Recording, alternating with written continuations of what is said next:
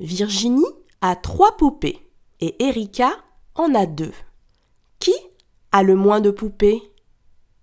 Je répète, Virginie a trois poupées et Erika en a deux. Qui a le moins de poupées?